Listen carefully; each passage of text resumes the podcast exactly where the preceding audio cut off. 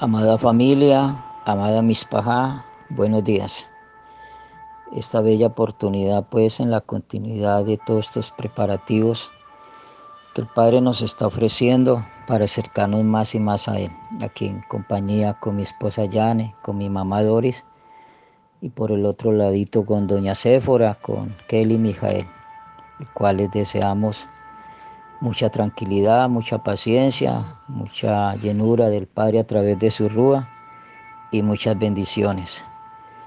Se les extraña, se les quiere, se les ama y muy agradecidos también por cada uno de sus anhelos y deseos de, buenos de su corazón y, y cada oración.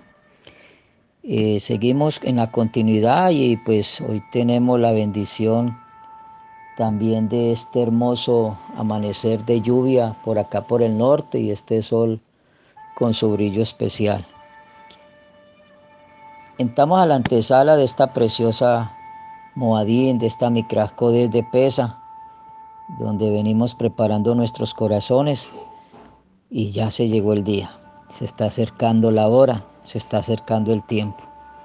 Y hemos visto con nuestros propios ojos el poder de nuestro Padre Eterno y Creador, como ha diezmado al pueblo egipcio y nosotros allí en la tierra de Gosén, donde absolutamente nada nos ha pasado y nos ha afectado, cuando el Padre trajo esta plaga de sangre, de ranas, de piojos, de moscas, de la muerte del ganado, de las llagas o úlceras, del granizo, de la invasión de las lagostas, y estos tres días de oscuridad absoluta. Ahora el Padre manda una advertencia a través de Moche para todo el pueblo de Israel. Y esa advertencia era la muerte de los primogénitos de los egipcios. Aquel cordero que se había cogido en el día 10 y se había guardado, ya sabíamos para qué iba a ser. Había que degollarlo, tomar su sangre y había que colocarla a la entrada de las casas de cada casa judía y colocarla allí en los dinteles, porque la orden es que cuando viniese la muerte pasara por encima de las casas de cada judío. Y había que preparar el cordero, obviamente había que sacrificarlo y había que mantener su carne lista porque había una orden establecida del bendito que después de hacer este acto de sellar cada casa, eh, había que comer la carne totalmente asada al fuego, con hierbas amargas, con vino y con un pan, un lejen que no tuviese levadura. Y es lo que nos da el Padre la oportunidad todavía en este tiempo de examinar o examinarnos interiormente y terminar de examinar nuestra casa para que no haya una sola levadura. Es como hoy poder detenerse a mirar nuestros vestidos, nuestro calzado, nuestras ropas, los sacos, los bolsillos, las carteras, los bolsos, los maletines, en todo aquello en que nos hemos dirigido en diferentes lugares.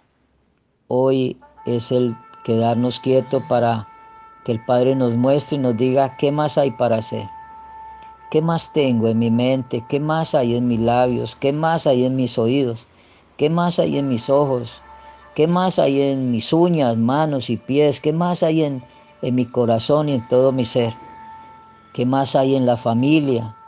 ¿Qué más para poder entrar a esta Moadín con toda la plenitud, porque hay una inquietud, hay una situación y es que la orden del Padre es que entren a sus casas y que nadie salga.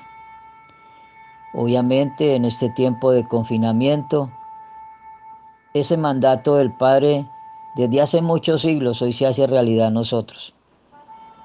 Hoy muchos sucesos, muchas cosas de ver, de oír, muchas cosas de sentir.